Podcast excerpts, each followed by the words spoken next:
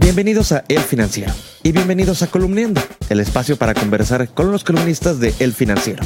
Soy Isaid Mera. ¿Has escuchado hablar de CODI? Si no, más vale que te vayas acostumbrando. Hoy está con nosotros para hablarnos de este nuevo sistema de pagos, Janet Leiva. Janet, eh, la banca y la cuarta transformación caminan juntos con este tema de CODI. ¿Cuál es tu opinión al respecto? Hoy uno de los sectores que sin duda camina de la mano con la cuarta transformación, con este nuevo gobierno y además lo acepta y así lo dice, es el sector bancario. ¿Y por qué va de la mano la banca con la cuarta transformación? Porque por primera vez se pusieron, por así decirlo, de acuerdo en un tema fundamental que es la inclusión financiera. En otros sexenios se hablaba mucho de la inclusión financiera, de la bancarización, pero en este se, se dos cosas. Por un lado, el hecho de que la banca ya tenía casi dos años trabajando en un sistema, que en un sistema para incluir a más personas y no cobrar, que es el cobro digital o conocido como CODI, que es el uso o va a ser y ya es el uso del código QR junto con el Banco de México y la necesidad de este nuevo gobierno de incluir a más personas. Por eso hoy decimos que eh, pues la banca va mucho más de la mano con esta cuarta transformación, con el nuevo gobierno de Andrés Manuel López Obrador y tienden una agenda en común. Los mexicanos cada vez escucharemos más de CODI, entonces, este nuevo sistema de operaciones de dinero a través de código QR. Sin embargo, una pregunta clave es, ¿es seguro?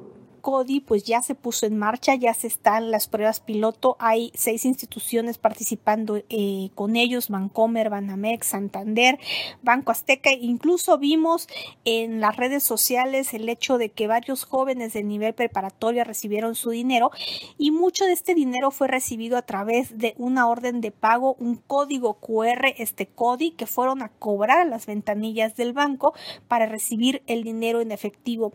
La gran duda que se hace en especialistas amigos del financiero es que si es seguro.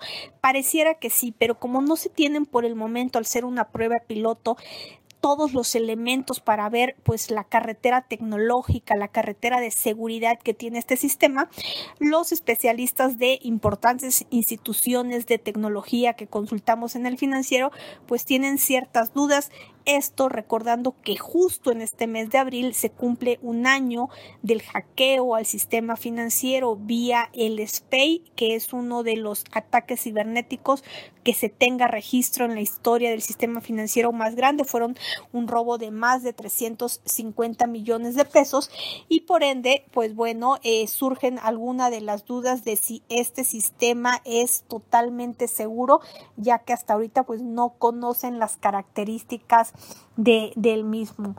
Por último, ¿podemos ser optimistas de que al final de este sexenio la bancarización del país habrá dado pasos de gigante? La verdad es que eh, yo sí sería un poco optimista, dado que se conjuga nuevamente, como decíamos al principio, este trabajo en conjunto de la banca y el nuevo gobierno de la necesidad de que más mexicanos formen parte del sistema financiero formal. Eh, la idea es que se integren pues más de 30 millones al sistema financiero, no solamente pues vía nómina como actualmente o en los últimos años se hizo, todos los que reciben una nómina ahora la reciben vía una tarjeta de débito, vía una cuenta de nómina, sino que realmente se pueda hacer uso de las ventajas que da el sistema financiero, como el uso de las tarjetas de débito, el uso de los celulares para transferir y usar dinero sin tener que usar un plástico. Sin duda, al final de este sexenio, yo creo sinceramente que vamos a tener otro sistema bancario diferente, otro tipo de usuarios con necesidades diferentes y sin duda creo que la banca estará pues satisfaciendo estas necesidades acorde al nuevo modelo de negocio que se tendrá que hacer no solamente dirigido para clase media y alta, sino para todos los mexicanos sin importar sus ingresos socioeconómicos. Esto eh, yo creo que va a suceder.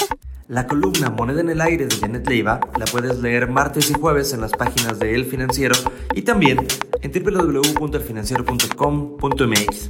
Soy Seismera, me despido, pero mañana nos escuchamos.